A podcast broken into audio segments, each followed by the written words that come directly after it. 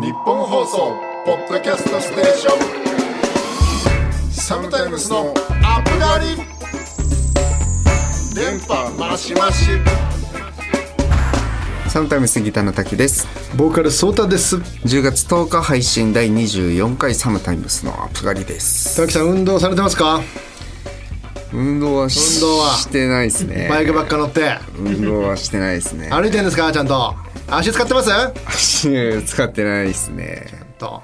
バイクばっかやってんでしょ？あいやバイクばっかやらせていただいてます。あそうか。運動の秋ってこと？そうですよ。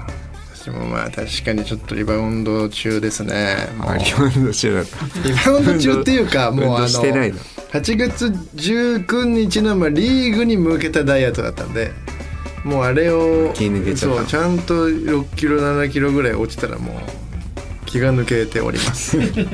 ただねもうそんなこと言ってらんないぐらい撮影とかがあるんですそうですね。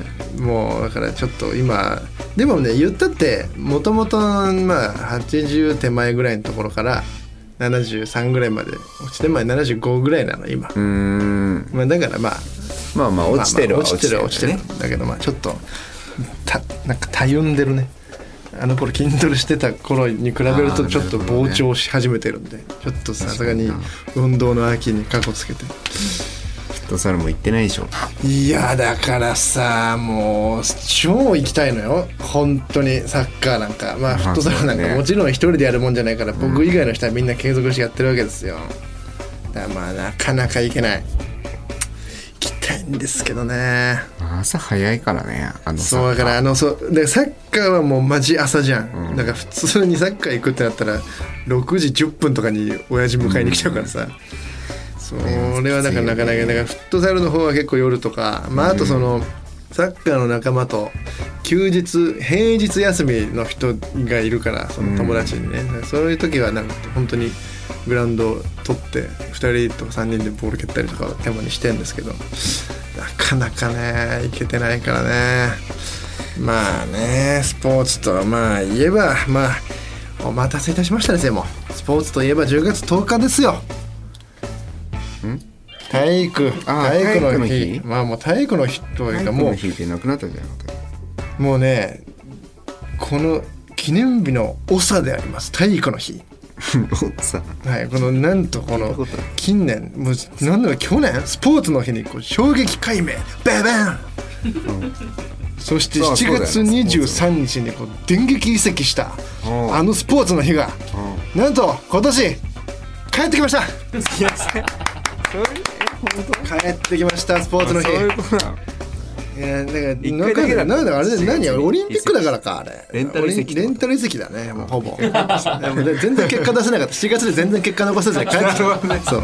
レンタル移籍だそうレンタルだから。そうかそうか。そうでそう本当にねこれもう高垣さん調べにもめちゃくちゃ記念日があります。10月10日。うーん。いいですか？はい。まずですね銭湯の日。はいはい。釣りの日。トートバッグの日まだまだあります。トマトの日マグロの日餅の日おでんの日。まだまだありますこれ。お好み焼きの日ね。缶詰の日肉団子の日冷凍麺の日。そして空を見る日。何？急に最後ロマンチッ まあク冷凍麺か空を見る日。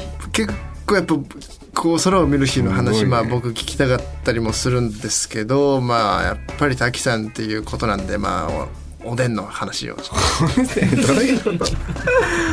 おおでん。もしくは時点で冷凍麺。視点まあでもそのなんだろうね。別に俺のエピソードじゃないけどさ、はいはい。そのおでんをさあのクロスとさあはい。えっ、とあれは名古屋か名古屋のキャンペーンだったかな？うん。だよね。ラジオのキャンペーンってこそうラジオのキャンペーンでさ行ったじゃん。とおでん屋さん。おでんあれ大阪ですね。あれ大阪だったっけ、あのおでん美味しかったなってあ美味しかったですね。覚えてるなっていう、続きましてじゃあ 肉団子の話。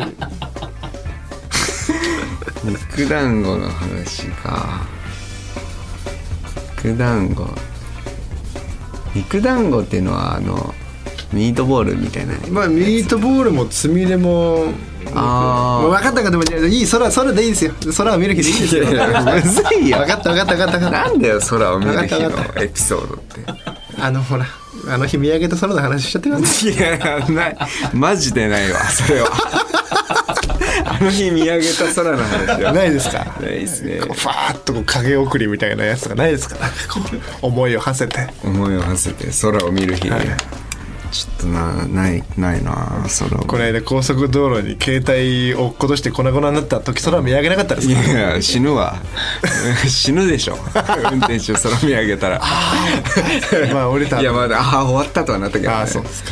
いやーまあまあ。もう戻ってき戻ってきてはないけど帰り予想外の出費をね。はい、はい。バックアップ。2021年7月14日のバックアップで今携帯おおいいですね。はいここから新しいもん積み上げていこうな。おうおうということでこの番組は30歳を過ぎた2人組アーティストが最近あったこととか音楽のことを話してお兄さんでありたいという思いを抱えながら憂いや喜びを共有するポッドキャストです。番組の感想や僕たちに聞きたいことはツイッターで「ハッシュタグアプガリ」をつけてつぶやいてください。メールもお待ちしてます。受付メールアドレスは upup.1242.com です日本放送ポッドキャストステーション。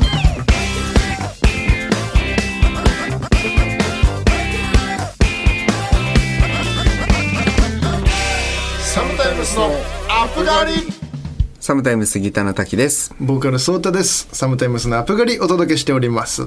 はいということということで先週、えー僕たち夏休みの宿題できないブラザーズのそうちゃんが、はい秋の宿題の発表がありましたけども、はい。そうちゃんは芸術の秋ということで、はい。絵を描いてきて見事はい。完遂、はい。お名返上ということで、はい。今週は私のターンなんですけれども、はいはいはい。えーと僕の宿題はですね読書の秋か、はいはいはい。読書の秋にちなんで、えー青春系の 本を読んで感想文をはいはい。提出するという、はいはいえー宿題だったんですけれどもまあ感想文をね今ここで音読するのもあれなんでおいおい。でちょっと一旦ね持ってきたんですよ。持ってあの読んだ本。おいおい。これは青春じゃない？すごくない？これ。いいですか？題名読んで、はい読んでください。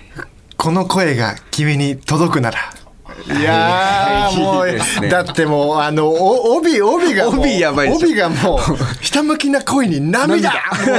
涙。の文字そんなでかいフォントの涙俺初めて見たわ。表紙がだってもう表よねこれ。いいわ。何海で海で女子高生が男子高校生に声をかけて男子高校生が振り向いてるっていう描写ですから。何よこんなもう滝さんのためにあるような 青春青春系とってこはあ。の本を手に取ったんです、はいはい。まああのこの菊川飛鳥さんっていう方が書かれてる本なんですけど、はい。まあ、ざっくり言うと高校2年生のこの男子高校生はいはい。えこちら高校1年生の、えー主人公ゆめちゃん。夢夢 えこれあのかなたくんカナダ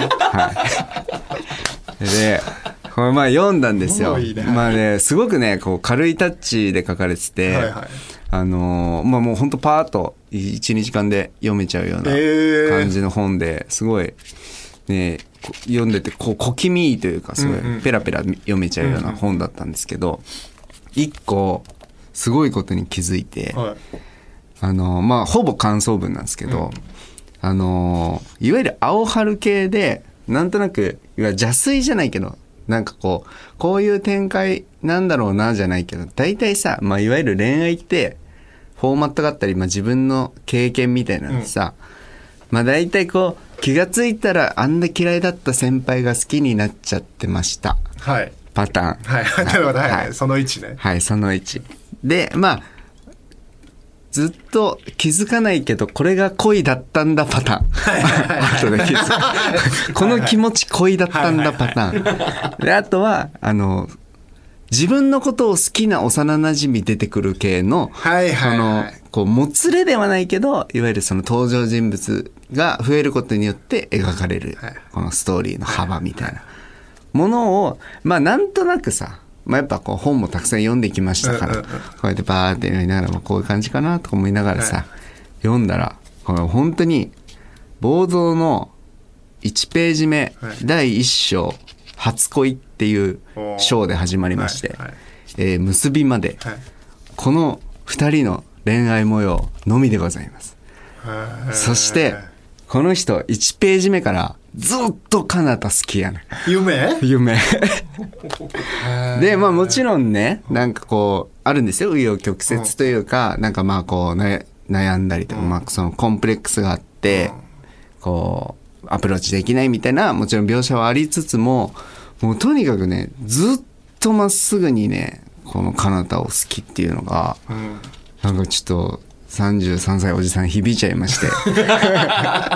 心打たれた。夢に。16歳の夢に心は打たれちゃったんだ。なんだこれはと思って。見たことねえぞ。こんな恋愛と思って。ド直球ストレート本当に、そろそろ変化球来るだろうね構えててもはいはいはい。はい、もう永遠に150キロストレートしか投げてどない。真ん中にど真んキャ中ッ。チャー変えないんだねずーっとここで待ってんだそれと同じリード。いやー、これもう良かったんですよ、本当に。へでね、ちょっと一個、すごくね、印象に残ってるシーンがありまして、ーはいまあ、あの、すごく簡単に、まあ、紹介すると、まあ、もう最初から好きで、うん中学校同級、同級生じゃねえわ、同じ学校で、はい。まあさ、同じ部活だったんです。よ。はい。で、先に卒業して、はい。もう中学校から好きだから、うん。この人目当てで同じ高校に入学するんですよ。はいはい。で、同じ部活に入るんですよ。で、こう、なんか恋が進展していくんですけど、あのーバスケ部のね、エースなんかな。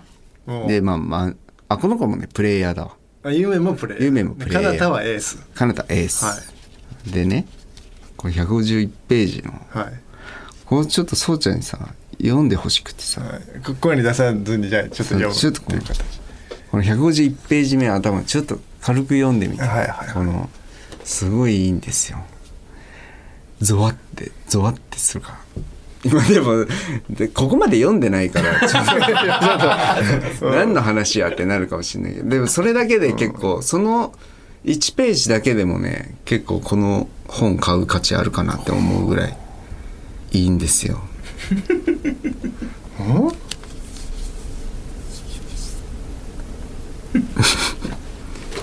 どうです？あーあーなんだろう。ぜ全然入ってこない。これ多分これ多分いやあのすごいびなんかなんだろう。描写は描写はね描写でもいいけどすごいまあ、まずちょっと読んでる間ちゃんと繋いでほしかった。すいません。いや集中するかなと思って。ちょっとそれ結構地獄みたいな。ち いいですね。まああのすごいなんだろう。なんかき綺麗に描写がなんかありありましたけど。なんかちょすごい情景は浮かびましたけど情景。まあその本ってこういうさなんか失恋転転ぶとかさ、そのどこどこのどこの場所のうんうんうんうん。この位置とかすごいさ描写がやっぱ文章だからさ、うんうん。細かいじゃん。うん。でもさなんかこういうのって俺多分全員そうだと思うんだけど、絶対に自分の知ってる絵でしか思い浮かべられないと思うのよ、うんうんうん本上でそういう要はマンションのエントランスって書いてあったら、うん。絶対自分の知ってるマンションのエントランスを思い浮かべちゃう。要は高校の校舎の描写も要は全く夢と一緒で自分の全く知らない景色って絶対この活字から想像できないと思う。だからもちろんその描写が細かくあるから全く一緒にはなんないけど、なんかエントランスで出てき言葉が出てきた瞬間その絵を思い浮かべてなんかそれがこう組み替わっていくというはいはいはい。かその描写に合わせてで新しいマンションになっていくみたいな形だと思ってんだけどなんかやっぱその高校じゃん。うん。舞台が。うん。まあ俺ら男子校じゃん。うん。でなんか校舎もなんかちょっと特殊だったからさ、うん。なんかあんまこの高校での中庭みたいな描写がめちゃめちゃむずくて、はいはいはいはい。なんか全然そこに女子がいる感覚みたいなのがさ、まあまあまあ入ってこないんだよね。そこだけちょっと残念だったなっていう自分の自分の人生を食いたいとそうそう。いやでもねすっげえまっすぐでよかったんですね。やっぱ青春とはまっすぐっていう結論になりまあーすごい言葉出ましたね。したまっすぐが。青春はい。あれです。これが宿題です、日本放送ポッドキャストステーション。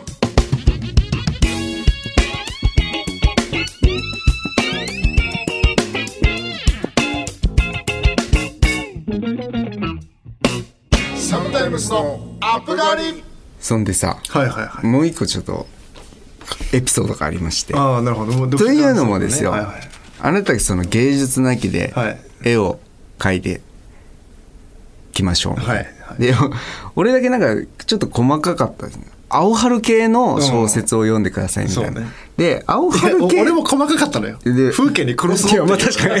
ちょっとクロスが無理だったそうだったそう。まあでその青春系とはみたいなとこからだったんですよ、うんうんうん。俺のスタートは。でまあその作家の高橋さんに相談しつつもまあなんかちょっと純粋にまあ本も読みたかったし、せっかくなら、うん。なんかネットで探しゃよかったんだけど、まあ、ちょっとまあ久々に本屋でも行きたいなと思って、まあとはいえブックオフに行ったんですけど、まあブックオフ行ってで本屋ってまあ行ったよく行ってる人とか行ったことある人なら分かると思うんですけどまあ基本的には著者と,、えー、と出版社でゾーンが分かれてて、その特集みたいなの組まれてるのっていわゆるなんか、えー、とハードカバーの本、ビジネス本特集だったりとか文庫だと基本的にはミステリーが多いんですよ。うんでもう青春どうやって探せばいいか分かんなくて俺。どうしようみたいな。本屋で立ち尽くしちゃって、はいいやまあちょっと探すしかないなと思ってこの本ってまあもちろん題名、うん。まず第一巻、でこう後ろにね簡単なあらすじがうんうんうんうん。書いてあるもんなんですよ、基本的に。で、まあ、それを頼りにするしかないなと思って。でその青春だけを書いてる人なんていうのもやっぱりあんまいないわけですよその小説家の中でも。だから人で調べてもなと思って。ひたすらこのここをあ裏の。本を取っては裏を見るっていう行動をね まずまとめそのあらすじみたいあらなやつを。すじみたいなのを見てこのこれもこれ恋にひたむきな青春物。語はいはいはい。もう完璧だね、はい。やっぱそれもう青春とは。そうそう。あこれっていうのをやり続けてたら、まあ、いつの間にか2時間ぐらい経ってて いたね。でいやこれはやばいと思って拉致開かないし、まあなんかまあもうちょっと頭に入れろうと思って、はい。まあ青春っていうことだったんでそのまあ青っていう言葉をうん。使ってる小説を探そうと思って。そうなるか。青そうなるかね、はい、それであの見つけはたい。本がこちらです。えー、隅の夜さん、はいはい青くて痛くてもろい。あれ有名な。はい、本なんですけど、あこれはいいぞと思って、まあ、これも買って読んだんですけど、はい。えっ、と、まあ、これはね、ちょっと違ったんですよ。青春系じゃなかったんですよ、全然。ちょっとあの結構暗そうだけどなんー、かとね暗いってほど暗くはないんだけど、まあ、これ大学生の話で、はい。もっとね、ちょっと大人だから、恋愛の青春っていうよりかは、どっちかというとなんかこう自分の、いわゆる中二病みたいな時のうん。痛さとか、なんかこう振り返りたくない青春の自分の青春の部分ってあるじゃん。なんかそういうのが結構ね、描写に詰まってる部分で、これでもめちゃめちゃいい小説だったんですけど、まあこの青からまず連想して、これをゲットして、これをゲットして。でまあその、あとはなんか、まあ、青春だったんで、ちょっと春から、ちょちょちょちょちょちょ待って待って。なんかなんか大すごい短絡的。いやいやいや、じゃマジでそんぐらい分かんなくなるの、もう多すぎて、恋とかじゃないのだって。いや疲れ恋とかもそうなんだけど。しかも青春ってだってカタカナよ。その恋もめっちゃむずくて、そのい一個ねいいのがあったっつって、こう見てもなんかやっぱり結構恋愛ってやっぱりもう世代を問わないから、うん。なんか俺の中でも青春って学生までじゃないとダメみたいなうん。固定概念があって、はい。なんかやっぱねもう大人の人の恋愛だったりするわけですよ。でなんか俺その春から連想して春のごめんそのね本ちょっと今日忘れちゃったんだけど。あさらに買ってるってこと？そう。そうそうあの 春のなんとかみたいな。やってますよ買ってまずそれもねもうこう裏見たらなんか恋愛系だった。の、うんうんうん。でなんかこうやってピラーって見てたら、めっちゃめちゃミステリーでなんか なんか急になんかね物語の中盤ぐらいまで自分をお俺はお前の兄だって名乗る謎の人物が一生出てくんの。でも、私に兄はいたことはないみたいな。書 いいや、なんか、めっちゃむずくて、それはね、ちょっと途中で、もうこれ読んでる場合じゃないなと思ってやめちゃって、まだ読ん、いや、読み切れてないんだけど、で、まあその青と春から連想して買ったりして、で、結局、この、これにたどり着いたわけですよ。今、はい。はい。先ほどご紹介した菊川すかさんのこの声が君に届くなら、これがですね、集英社オレンジ文庫っていうシリーズ、シリーズっていうか、普通の集英社とはちょっと違うのかもしれないですけど、これだけね、実はコーナーが分かれてまして、このオレンジの背表紙がはいはい。ずらーっと並んでるわけですよ。で、あの、作家の高橋さんにこの本はどうみたいな、あの、アドバイスをいただいた本も、実はこれだ。オレンジ背拍子そう、オレンジ背はい拍子。あ、なるほど、みたいな。この集英社オレンジ文庫は、完全に青春に寄せてるわ、と思って、このオレンジを頼りに、めっちゃ見て、今度は探して、で、紹介していただいた本を買いたかったの。うんその、虹色デイズだ。虹色デイズあれはなんか男性の青春みたいな感じ。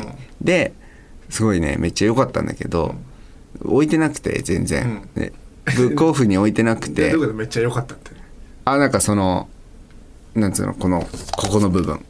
あらすじの部分。あらすじがねあらすじの部分が、ああ、青春っぽいみたいな感じだったんだけど、どうにも置いてないなと思って、同じ作者の違う作品はあったんだけど、ないなと思って、横浜のね、あの、ビブレのブックオフにいたんだけど、あの、ジョイナスのユーリンドに移動しまして、はいはいはいで、ユーリンドこれ今横も、やっぱりこれ、バーって置いてあるわけですよ。このシリーズは。はいあやっぱりこれ、ユーリンドでもこのシリーズはまとまってんだなと思って。で、そこでも、その人の違う作品しかなかったんですよ。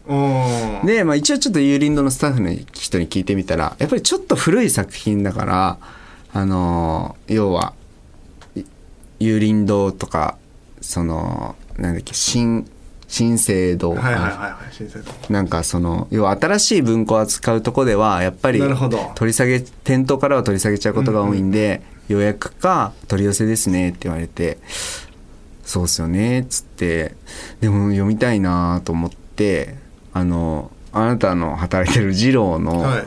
通りをさ、はい。ちょっとこう坂東橋側にグイッと行くと、はい。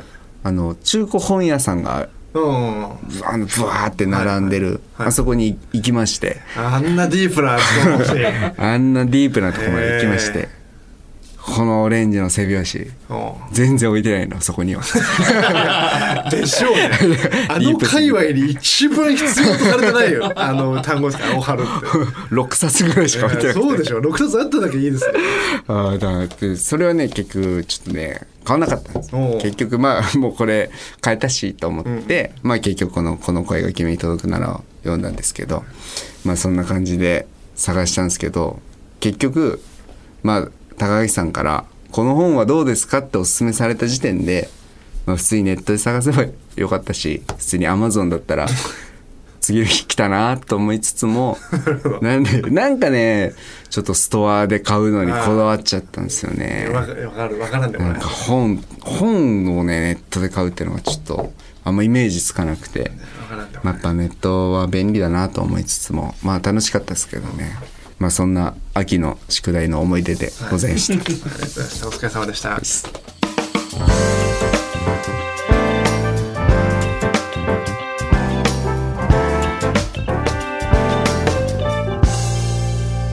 サムタイムスのアップガリ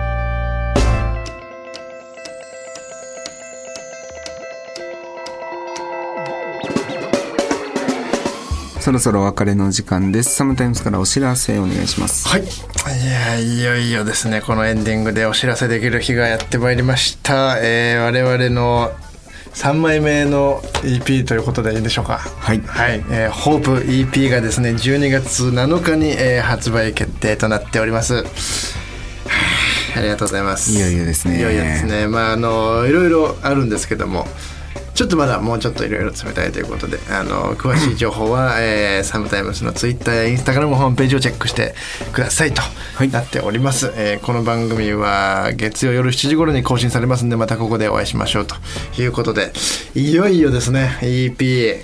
うん楽しみですね楽しみですね今回まあ結構ねレコーディング自体がはちょっと僕の中ではだいぶ苦しかったんですよ。なんか今年は全部。ああそう。そうだからちょっと結構ひとしおというか。確かにね。まあ今までデジタルで配信してた曲ももちろんもちろん入ってるん入ってますので。まあ、新曲もまあねもちろん織り交ぜて。まあようやくお届けできるということで。しかも CD は版はサークルのサーカスぶりなんでまあ約1年34か月ぶりということで、なんかまあいろいろキャンペーンやら何やらも回れたらいいなと思っておりますんで、ぜひぜひあの遊んでいただければと思っております。よろしくお願いいたします、はい。というわけでここまでのお相手はサムタイムスギターの滝とボーカルソータでした。負のない将棋は負け将棋